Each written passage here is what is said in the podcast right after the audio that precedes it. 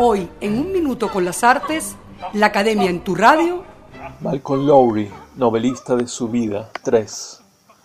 Las vidas no se escriben solo por quienes las viven mientras las viven y las viven mientras las escriben, como Lowry, que vivió y escribió su vida en sus novelas, que son y no son, como dijimos, a su modo, autobiografías.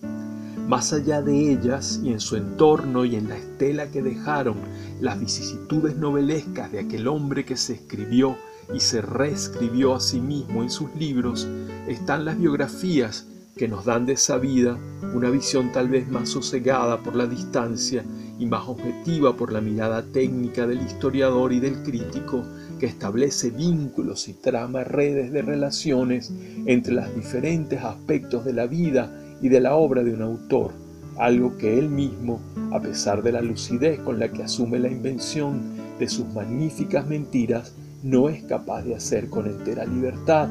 ya que se encuentra implicado y complicado en la materia sobre la que trabaja. El biógrafo, en cambio, escribe vidas ajenas y deja a un lado la suya a la hora de levantarla de aquel en quien concentra sus esfuerzos. Es lo que hace precisamente Gordon Bowker en su vasto y completísimo Perseguido por los demonios, vida de Malcolm Lowry, que me ha acompañado como brújula eficiente para orientarme en los tremedales vitales y literarios de este autor que tanto me seduce. Mientras la releía para apoyarme en la escritura de estos microgramas,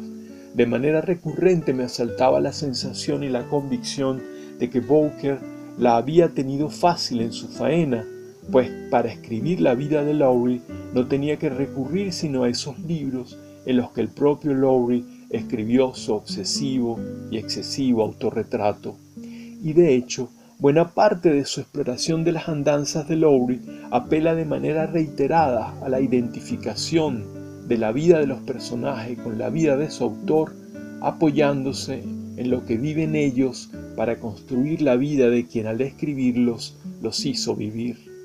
Pero la fortuna de Bowker no radica solo en este regalo que la peculiaridad creadora y existencial de Lowry le pone en bandeja, digamos, al biógrafo ambicioso.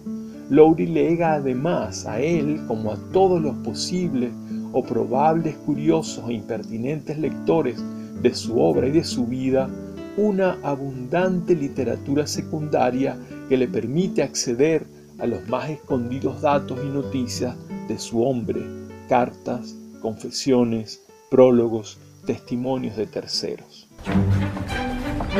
Hasta aquí un minuto con las artes, la academia en tu radio, escrito y narrado por Rafael Castillo Zapata. En la producción, Valentina Graciani. En la grabación, edición y montaje, Nelson Rojas y Raúl Sánchez.